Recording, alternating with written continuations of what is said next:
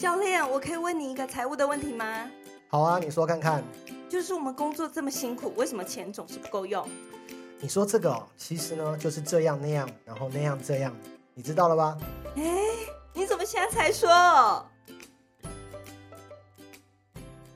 ？Hello，大家好，欢迎回到哎，你怎么现在才说这个频道？我是你的主持人马赛黑。哇，突然觉得这个念开场白都有点生涩，因为我们。不小心停更了几个礼拜这样子，因为这个疫情的关系哈，不是你隔离就是我隔离，你在家就是我在家。到现在为止，我的同事还有很多人还在家里上班这样。好，那本期节目呢由财富方舟独家赞助哦，等一下再来跟大家讲我们到底赞助了什么内容哦。那今天要跟大家聊的呢，其实是这个新鲜人理财指南，就是毕业季到了嘛，大家开始找工作，也不知道大家有没有开始找工作哈。说到新鲜人，我自己啦，我自己大四的时候，看到大家都在开始准备研究所，就觉得哦，我没有要考试，对。那看到大家开始投履历，我就觉得哇，好像离我有点远，对，一直挣扎，死都不想要去接触这些。但是这毕竟是迟早的事情，好不好？新鲜人毕竟是大家都一定要经过的历程啊，所以讲到这个新鲜人呢，是人生必经的阶段啊。不管你是毕业之后要去哪里，都一定会有一个很菜的时候。那这个时候呢，讲理财这件事情，我自己觉得有点心虚哈。我们自己在新鲜人的时候呢，谁会理财呀？在我们那个年代，新鲜人其实就是找一份好工作，找一份大家认定认可的工作，或者是家长老师希望你去的工作。然后在我们那个年代，其实很少有在谈新鲜人的理财啦。但其实也不是没有，其实报报章杂志啊，媒体都还是会讲什么拿到薪水之后要干嘛，拿到第一份薪水怎么样怎么样啊。对，然后所以薪水对新鲜人而言，想必是一个很重要的议题。好，所以呢，新鲜人理财指南第一个，我们来讨论的就是薪水的部分哈。啊，毕竟呢，没有薪水就没有理财嘛。我们讲理财就是呃整理你自己的财务状况，所以呃多半呢跟薪水跑不掉关系。好吧，那因为这个，哎，你怎么现在才说这个频道是跟大家聊一聊这个财商啊？我们学会的财商，想要传承给大家，教学给大家，或者是跟大家分享。那任何跟钱有关、跟生活有关、跟你的工作有关、跟你的职业生涯有关、跟你的投资规划有关，都包含在我们这个，哎，你怎么现在才说这样的一个财商的呃分享的频道啊？所以欢迎大家订阅、分享，然后推荐给朋友，好吧？呃，帮我们推荐一下啊，毕竟我们停更了一下下，需要大家的帮忙哈。推荐给大家。那如果呢，这个大家有什么类似的话题想要跟大家聊聊，或或想要跟我们讨论看看的，都可以在投稿，在我们的资讯栏里头有我们的投稿的这个网址，大家点下去可以填一下表单，那就可以投稿啦。告诉我们，那尽量呢问题问的详细一点，交代一下你的背景呢，我们才不需要过多的猜测臆测。那。就可以呃跟你讨论看看你的状况了，就我们的观点有没有一些什么样的的的分享或者解法或者是这个秘诀这样子。好，那回到新鲜人理财指南，第一件事情呢，指向的这个薪水的部分哈。当然呢，呃，毕毕竟薪水一开始的高低哈，是大家我猜新鲜人会很看重的啦。然后原因可能是因为呃想知道自己的身价，就是这个。出来社会上呢，可以领到多少薪水？那当然有很大的原因，可能是因为比较啦。我自己是因为比较哈，因为刚出社会呢，大家同学都互相分享嘛，我们找到什么样的工作啊，所以会比的是两件事情，一个就是你找的头衔啊，你是进入某某大公司呢，还是你进入了什么厉害的公司担任怎样职位？然后特特特别是，呃，我我自己学大众传播哈，就是我一有同学一毕业就是。挂什么呃执行制作这样哇很厉害，还要挂什么主任啊经理级对，那像我们这种小菜鸟呢，一进这个一毕业来到这个电视幕后制作单位啊，挂就是制作助理。小助理、菜鸟助理，就只能挂助理。然后其实后来长大了才发现，那些头衔都不重要。如果你加入的是业务单位，你的头衔会爬很快啊，因为为了你拓展业务，为了你出去谈客户啊、跟人家合作啊，方便啊，你名片上面很快就会挂上主任啊、经理啊什么的。对，但其实那终究就是个头衔哦。一开始给你挂的再好的头衔，啊，你没有那个本事就没有用。嗯，像我们、我们、我自己。当初加入的这个制作单位呢，号称是华人圈啊第一指标制作单位哈，那我们就挂制作助理。但我们制作助理跟别家的制作公司一进去就挂执行制作，听起来好像就比较有辈分。因为因为我在我们那边，呃，助制作助理要爬很多年才会变成这个执行制作，然后执行制作要爬很多年会变成执行制作人，然后执行制作人再上去才会变成呃真正的节目的制作人这样，所以它是有一个这个爬的过程。然后当然我同学一进去某单位就是。呃，执行制作啊，好像就跳了我几个几个身份别，然后我就是小助理、小菜鸟这样子。但后来我们在同学会聊天，就发现哈，啊，其实做的工作都一样，啊，出去出去遇到的问困难，然后去借道具啊，一样被人家洗脸呐，啊，去谈什么事情都不行啊，然后呢，这个很多道具的钱自己还要还要贴啊，自己要垫呐，对啊，所以其实做的事情差不多了啊，第一个死的都是我们这种。就是小菜鸟这样子哈，啊，所以只有在呃抬头不一样。那薪水呢？薪水其实也没差多少，刚出社会就这个薪水哈。做幕后工作人员的薪水都很少啦，所以呢，薪水对我们而言呢不重要。那我今天要告诉新鲜人的理财指南，第一点就是薪水不重要。那什么事情才重要呢？薪水背后带给你的这个学习啊，我们讲这个都很八股啦，讲这个老话老生常谈，就是。好像在说教，可是呢，现在年纪到了，我们发现这件事情还是要好好的告诉你们哈。薪水不重要，薪水背后带给你们的学习比较重要啊。什么叫带给你们学习呢？到底要学什么东西哈？好，学搞懂游戏规则最重要啊。你如果看不懂这个薪水背后的游戏规则的话，那你其实拿那份薪水是拿假的哈。我们讲一个这个例子啊，那我们男生在当兵的时候啊，都会有这个。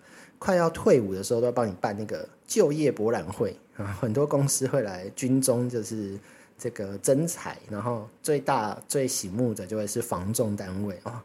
等我们当兵要退伍的时候呢，就会看到那个月薪保障四万块到六万块，然后保障半年。你想想看。你这个一个大学生出来了不起领两万三万哈，但是呢有一个单位说，哎，我每个月付你薪水四万块，而且付半年甚至付一年，保障薪水哦，不管你做的怎么样哦，你只是来学的，我都给你这个薪水，有没有？薪水高低在这时候，如果你觉得很重要，你就会去加入这样的保障薪水的行列。那当然好处是你可能一年内或半年内迅速的累积了一点点小小的这个薪资啊，一点存款这样子，对，但是。你要考量的是半年后或者是一年后，你到底变成什么样子？你有没有搞懂那样的游戏规则？如果你半年后开始进入它的游戏规则，也就是它的这个生存模式之后啊，你要你卖房子卖不出去，你可能是一年两年卖不出去啊。真的很多这个房仲从业人员一开始卖不出去房子，要熬一年两年才卖出第一间。卖出第一间是多少钱？可能这个中介费用收个啊，假设三十万好了，三十万是什么意思？你知道吗？就是你那一年只卖出这一间，然后你收了一个三十几万啊，薪水相当于两万多块，不到三万块，对，对啊。那如果你是一个正常的工作人员，那正常的这个公司从业人员，或者是正常的去当员工，你领薪水两三万，每个月都有领到，然后还有机会有公司的这个分红奖金。也差不多是这个水准，但你要扛的东西不一样。如果你是去参加防重，你加入的是防重的话，它其实是业务员的生态。那业务员其实是不保障薪水，也就是他前面过了你的试用期，保障薪水结束之后，你就要承受那个可能没有薪水拿，所以你前面存下来的钱可能都是在烧老本，对，吃老板的概念。所以为什么要先给你保障薪水？因为他知道新人前面其实是。呃，赚不了钱，只是知道新人前面很难卖出房子的哈。好，所以呢，这个游戏规则就很重要了。你搞懂这游戏规则，前面为什么要给你那么多钱？因为接下来你可能要好几个月，甚至有一两年，你是拿不到薪水、拿不到奖金的。那前面拿那么多有用吗？你总不会半年后你就要又要跳槽？当然，因为他签约半年或一年啊，你学完之后，你的确可以呃在他保障底薪之后，你就可以跳槽，就可以换工作，但你就浪费了人生，浪费了你年轻哦。所以呢，薪水真的不重要，你要搞清楚那个游戏规则是什么啊？为什么他愿意给你那么多钱？那各个行业不太一样，为什么有些行业一开始就可以给你这么高额的薪水啊？比方说我们讲跑船嘛，一开始出去，你只要是去海上生活的啊，哇，薪水都超级高的。但跑船这件事情，薪水很重要吗？还是你未来的发展比较重要？我什么叫做未来的发展？哈，如果你跑船这件事情的确可以快速的累积你的薪水。然后你在船上有花不掉嘛？那你就得到大笔的收入。那问题就是你回到台湾之后，回到地上之后，你有没有办法衔接这样的社会？如果你接下来要换一份工作，那你有什么样的技能是你可以再去找到工作？还是你只是存了一笔钱回来，结果换了一份工作又从菜鸟开始干起？哈，然后其实没有什么意义哈。啊，这就跟这个很多人之前会跑去这个澳洲打工度假，或者去国外打工度假，可以存个一两百万回台湾。问题就在于。呃，你你不小心接触了这国外国外的文化的差异之后，你会发现哇，国外的薪水来的这么快，啊来的那么多，那国外赚个薪水很快哦，然后做同样的工作在国外可以赚那么多，那问题是你回台湾之后，你就不愿意做同样的工作，因为同样的工作你就拿到人家的三分之一的薪水，你开始比较薪水的时候，你就觉得哇。我为什么要做这样工作？然后为什么我的工作时数这么长？你会回回不来台湾啊？一样跑船的跑船也是哈。如果你只是单就看这样的呃工作呢，薪水很高，然后最后呢你无法接轨回你的生活，那是很不必要的哈。所以跑船的都会告诉你哈，他在船上学了很多东西，他在船上自修看了很多书，他自己在船上。这样呃呃摸索很多事情，学很多东西，然后自修学了很多东西，那才是最重要的哈。你还去学了其他技能，然后甚至搞懂一些游戏规则，这是最重要的。所以我在这边呢，就是还是要劝呐，所有的新鲜人哈，你不管。一开始找了什么样的工作都没有关系，不要职业不分高低贵贱，好不好？那最重要是你有没有办法在加入这样的体系、这样的单位、这样的公司营运的时候呢？你在里头摸索出了这样的行业的游戏规则，你知道升迁的游戏规则，你知道整个商业模式，你知道公司到底在赚什么钱，你知道公司黑暗的那一面是什么？这都很重要哈，因为你搞懂游戏规则，你才知道呃钱怎么赚，钱怎么来。啊，这些东西才会是你真正在薪水之后比较重要。就像我们玩游戏一样嘛，一开始进去，你不管抽到多好的角色，你后面的经营才是重要。怎么样磨练，怎么样增加经验值，怎样去打怪？那你打打什么怪才会有更多的宝物？打什么怪才会有更高的经验值？那才是你要懂的东西啊！不然你就会一直默默打一些拉里拉杂的杂鱼兵，那边乱打，然后浪费很多时间，然后一直没有升等。一样的道理哈，玩游戏是这样，然后找工作也是这样，找一份工作，然后搞懂游戏规则，你才能够迅速的往上爬，迅速的发展出你要的东西。更重要的是，你才会知道这个这个游戏规则适不适合你。比方说，我刚刚讲防重，然后以及我自己做这个大众传播，就是这个电视综艺节目的幕后制作啦。哈，那搞懂的就是。防重适不适合你？你不要看防重赚很多啊！你花了半年的时间去学，你要考很多证照，不动产经纪人证照等等的，然后你要每天去看人家脸色，去敲门被人家关门啊，被屋主讨厌啊，被邻居讨厌啊等等的。然后每天其实防重的时数很长哈，一大早就去开店，然后做到深夜，然后店长才让你下班。对，然后还要参加很多公司举办的什么表扬大会等等的哈。好，所以时数很长，那你会搞懂这样的业界的生态是不是你要的？你就看嘛，你的主管的生活就是你未来五到十年后的生活，那是不是你要的？如果你的主管都在应酬啊、喝酒啊、每天烂醉啊，回去要跟老婆吵架啊，然后呢薪水还领不到啊，那是不是你要的生活？那就像我做这个电视综艺节目，我们。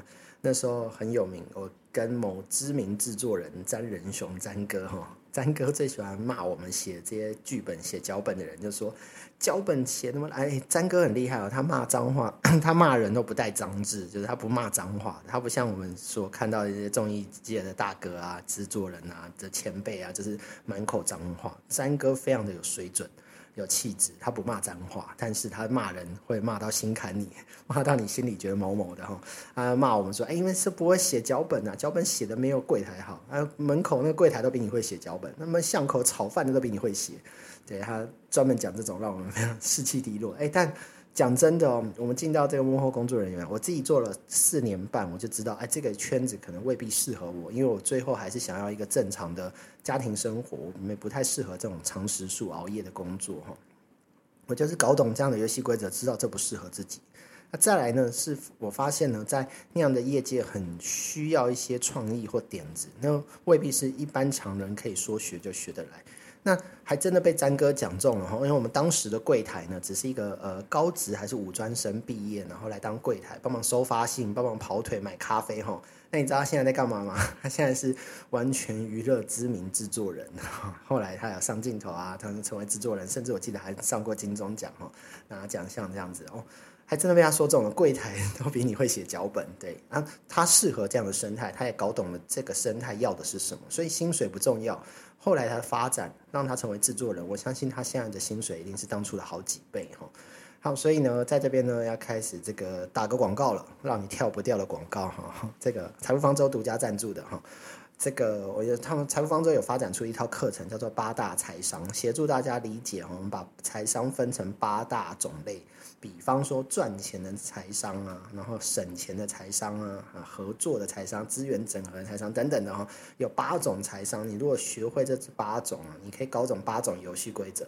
搞懂这八种游戏规则之后，你再融会贯通，放在你的生活里，放在你的理财投资上面呢，你就更能知道你到底在赚什么钱，你的钱从哪里来，怎么样可以快速的赚钱。哈，所以鼓励大家呢，现在呢就到这个资讯栏找看看这个链接哈。马上就上网注册，就可以免费看八大财商的第一集，好，这个免费让你看赚钱的财商，让你先知道怎么赚钱。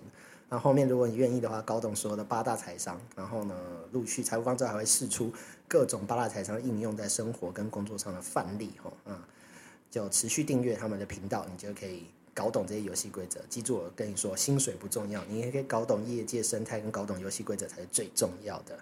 好，那新鲜人理财指南来到第二题哦，就是呃，很多前辈都会提到这件事，叫做半年的预备金啊。通常什么时候会半年的预备金？就是呢，你在第一份工作做的不顺利，刚刚讲第一份工作嘛，你一定是先看重薪水跟待遇嘛。啊，第二份工作呢，在找第二份工作之前呢，都会劝你先准备半年的预备金，就是你第一份工作要离职之前，你至少好歹也要熬个半年，熬个。熬个有这个存了半年的薪水哈，比方说你每个月要花两万块，你就要准备六个月，所以要准备十八万，好吗？你要准备有预备金，你才可以随时换工作。那很多人讲到这个投资理财啊，我们当初就会讲说啊，看了这个《富爸爸穷爸爸》系列书籍啊，看了一些创业投资的书籍啊，看完就很想要离职。对，但其实过来人、前辈说了，老师、教练，对，都告诉你说，不要贸然的离职，你一定要有一份稳定的正职工作，然后呢，最好是有足够的预备金，你才可以离职去做你想做的事情。不然你一离职就没有薪水，啊，没有收入，没有生活的这个开销的来源，你就很痛苦，你就很慌张。那在压力之下，在那种经济压力之下，会迫使你做出很多错误的决定。你会不小心为了薪水、为了钱、为了吃饭、为了这些事情去找一份你不喜欢做的事，那你干嘛离职？干嘛换工作？你只是逃离了一个痛苦的深渊，然后跳入另外一个更痛苦的深渊。对，所以呢，这个半年的预备金呢，还是一样奉劝大家，你还是要在这个预备金里头存够钱，你再去做你想做的事情，你再去换工作。哦，然后你再去做这个，你才去发展你自己的热情或者你的兴趣。哦，所以第二题呢很重要，半年的预备金，这个还是要跟大家提啦。新鲜人的理财指南，你要存一笔预备金，呃，临时发生你要被裁员，因为新鲜人很可能跟工作，其实这个菜鸟就是这样子啊。你在挑公司，公司也在挑你，哈，公司随时呢就会资遣掉你，就是因为。你还未进入公司的比较核心的角色，或者是你还不是公司非常重要的干部，其实你很容易是被老板舍弃掉的那个。原因可能是因为老板需要周转，需要薪资，需要花钱请更厉害的人才。那在你还没有成为这样的栋梁或者是关键角色的时候，哈，幕僚团队的时候，你很容易被支遣。那支遣的话，你就要烦恼。当然他会给你一个支遣费，但因为你。新鲜人年资也不高嘛，所以就算他给你资遣费也没多少钱，所以你还是要自己要准备一个半年的预备金。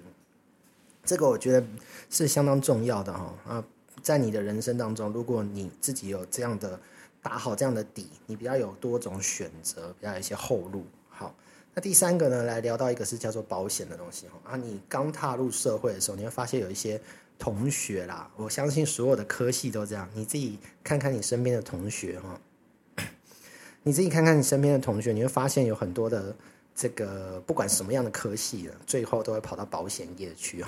所以身边一定不乏有保险业的这个同学，但并不是说不好，对他们突然想通了，想要转换跑道，突然找到人生使命，想要帮亲友呢做好保险这件事情，其实也蛮好的哈。有人去帮你研究这件事情，因为如果你自己去研究保险，你会发现有超级多要注意的东西，有超多的法条要看，有超多的这个保险人的从业人员要考的证照，所以你就会知道有很多的细节哈。所以呢。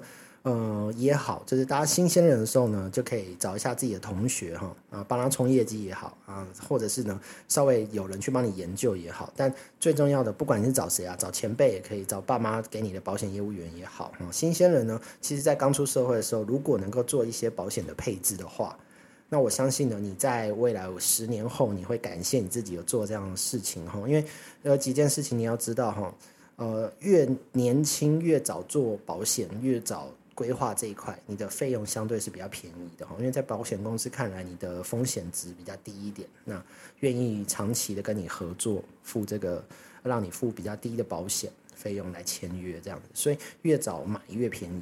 另外一个是你把它当存钱的概念，有一种零存整付的概念哈，特别是寿险的部分，有一些呃早期有一些保单，我不确定现在还有没有哈，你可以问问看你的保险业务员。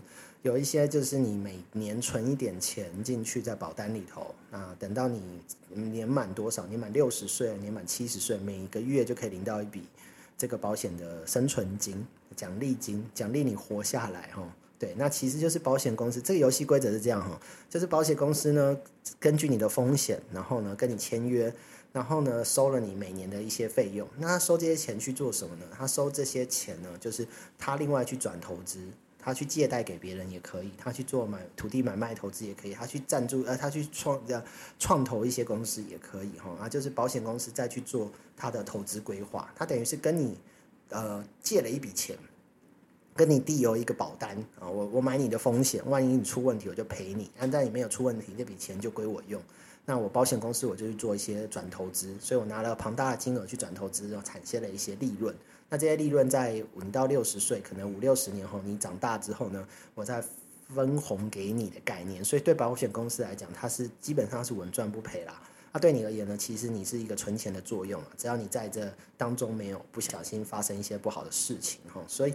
呃，保险公司的游戏规则就是这样子哈，你到稍微搞懂了，你就知道为什么他愿意这样做。好，那你就可以当做零存整付，是一个呃存钱的概念。所以你帮自己规划一些保险哈，所以你会发现你越年轻做这件事情越便宜，可以这样子。那还有一件很重要的事情哦，就是呢，保险呢，我们刚刚说这个呃，除了他自己保单的效用，就你发生什么事情会赔你之外呢，它本身呢，因为你是。呃，钱给保险公司嘛？那你知道保险公司还可以再让你把这笔钱借出来，因为他拿去转投资，他也是有一个风险，因为投资有赚有赔嘛。但如果你再去跟他把这笔钱再借出来，对他而言是国家保障，因为是借贷关系，你一定要还他钱的，所以他设定稍微高一点的利息。其实这利息很低，在业界来讲，他大概给你四到六趴，四到八趴利息，比比你去做信贷的利息还要低。好，所以呢，这又是你一个。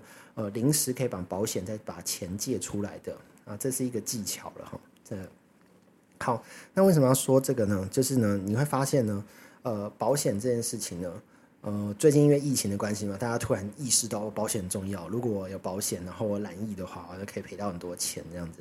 对，保险这件事情呢，就是帮助你在呃发生状况的时候有一笔金额哈。那有一个说法是这样子，我最近听到一个前辈的说法，这个也可以给大家做一个参考哈。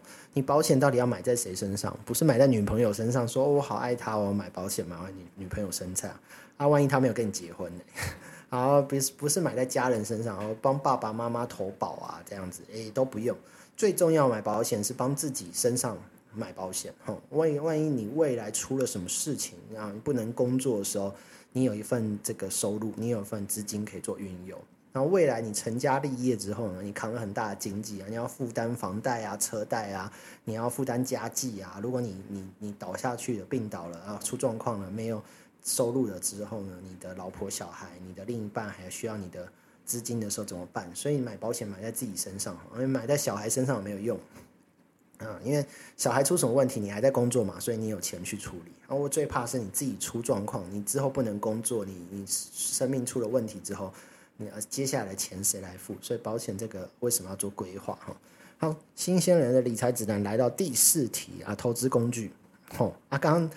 讲投资工具这件事情，就是你最好在出社会啊！我相信像很多年轻人很厉害，我听到很多大学生开始做股票，大学生开始买一些 ETF 哈，就开始做一些理财的投资，我觉得很好。就是理财投资的观念哈，在开始越来越落实在年轻人身上，在我们那个年代是没有的哈。好，但但现在大家可能资源比较多了，然后网络比较发达，可以得到这些相关的资讯，所以大家开始落实了。但还是有很多人没有很好的一个投资工具，或者是没有。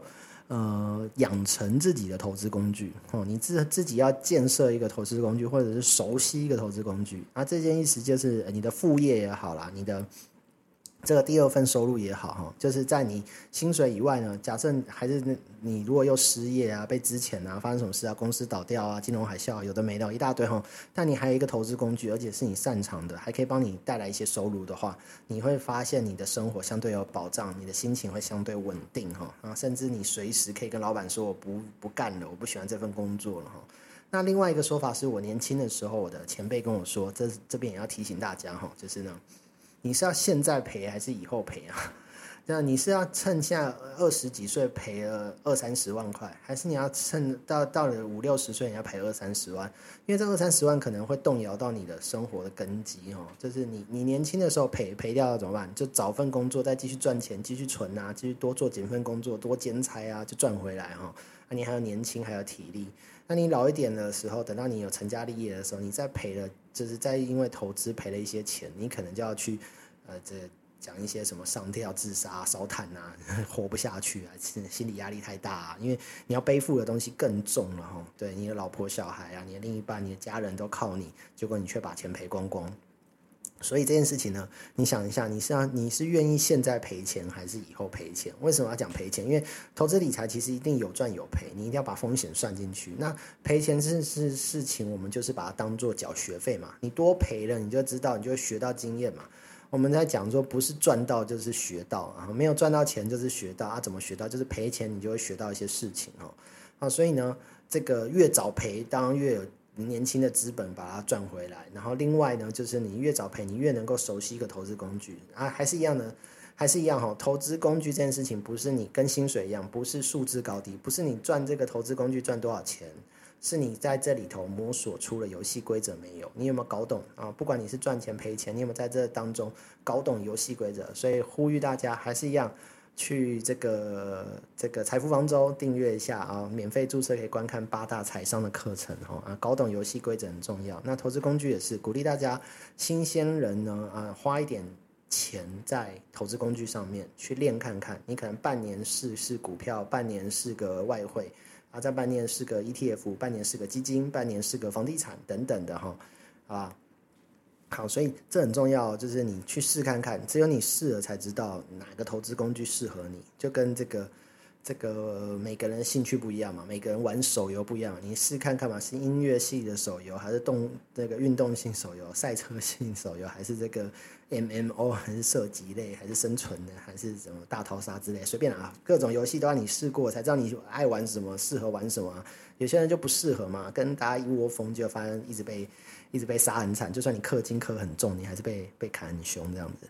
好，所以呢，投资工具新鲜人一定要去试看看，好吧？新鲜人的理财指南第四个，那第五个呢？第五个就是这个讲到花钱的啦，因为讲理财嘛，理财这件事情就是怎么把你的钱管好叫理财啊，所以花钱是一个很重要的。新鲜人拿到薪水之后呢，怎么花很重要，而我是鼓励大家花钱的，我鼓励大家把钱花光光。不鼓励大家存钱的哈，这是我这一派的说法是这样子哈，也不是真的把钱花光光都没有存啊，是比方说你的花钱是有规划的，你拿到一笔钱，人家说三三三法则嘛，很传统的说法，什么三分之一存下来，三分之一拿去花，三分之一拿去投资这样子。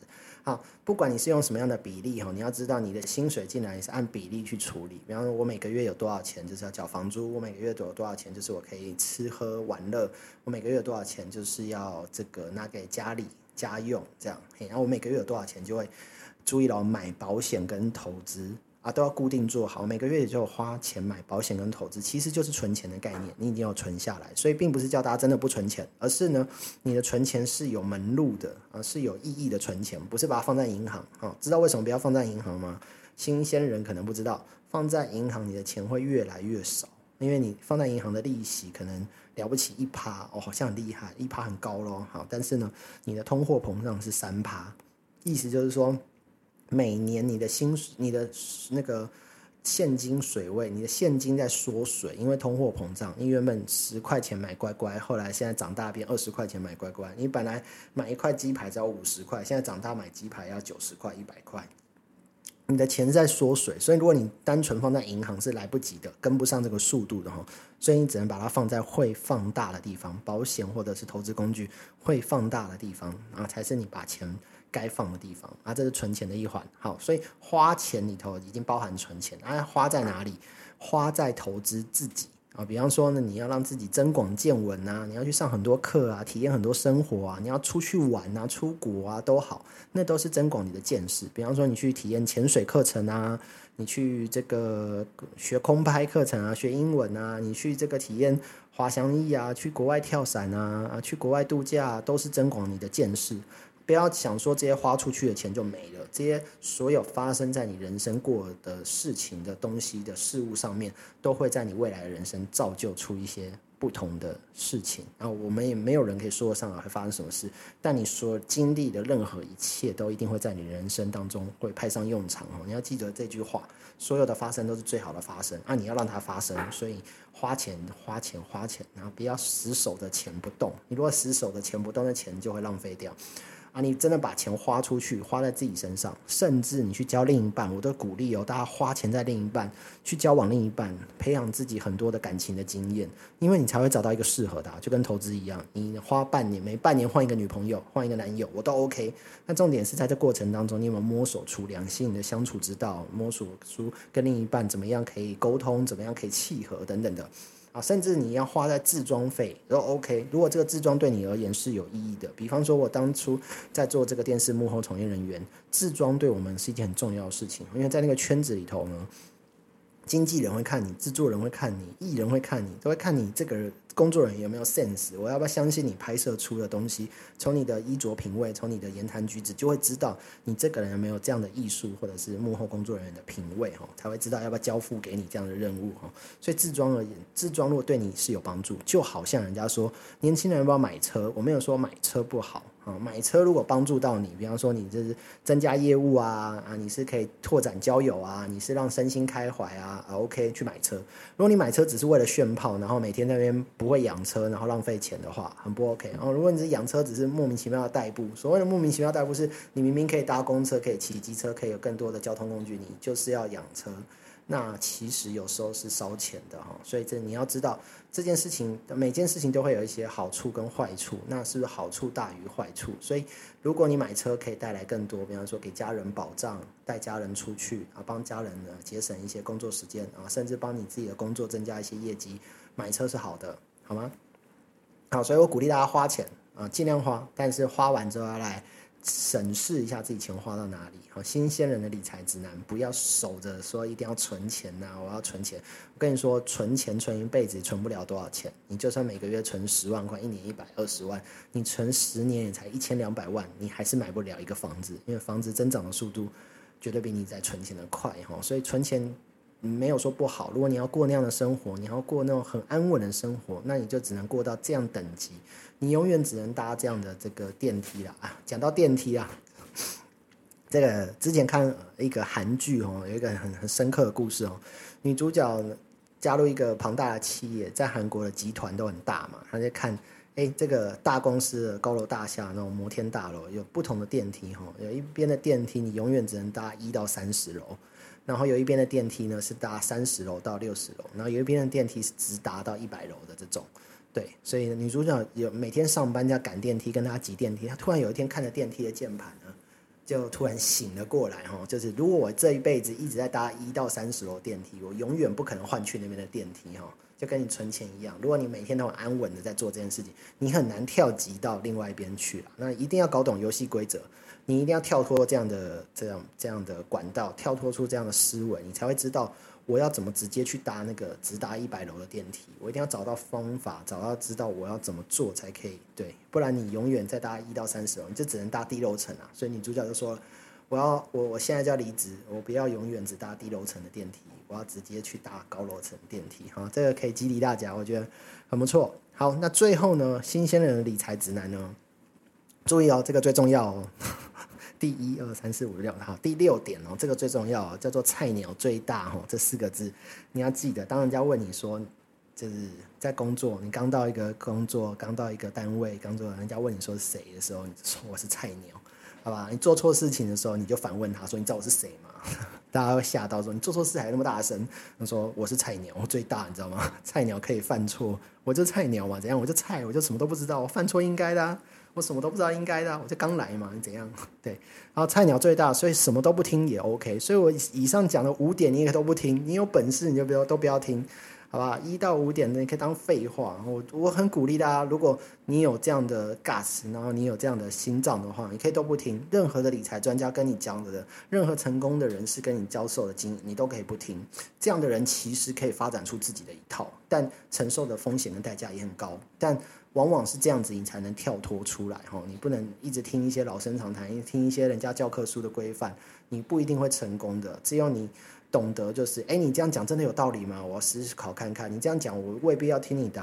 我一定要这样子吗？你如果有这样的心态的话，其实你是新鲜人，可以做到最好的呃理财，做到最好的爬升之路，因为你会找到自己的生存模式哈。所以第六点就是，如果你以上这些都觉得废话，都不要听，OK，那你就要发展出自己的一套游戏规则啊，你自己来创造游戏规则，那最厉害的。想当年在 YouTube，我刚好在做电视从业。人员嘛，所以来跟大家分享最后的故事哈。想当年蔡阿嘎在做这个 YouTube 的时候呢，大家其实是不看好的哈。我们觉得，呃，一个年轻人整天拍一些免费的影片放在 YouTube，一直免费给大家看，是能怎么样？所以你会发现蔡阿嘎早期呢，还是有被找来这个大学生的美露营哈。对，他也知道，哎，这一开始不是可以直接跳过去，直接说我全心全意当 YouTube 就可以赚钱。在那个年代，YouTube 是不赚钱的。然后有很多的前辈在告诉你说，那个管道不行啊，哦，你不是真的真的出道，你不是艺人啊，你没办法赚到这些什么代言费等等的哈。注意哦，菜鸟最大有没有？他当时就是不相信这一套游戏规则。啊，相信自己去闯看看啊！只有这样子人打破了界限，你才有可能发展出更更厉害的一套。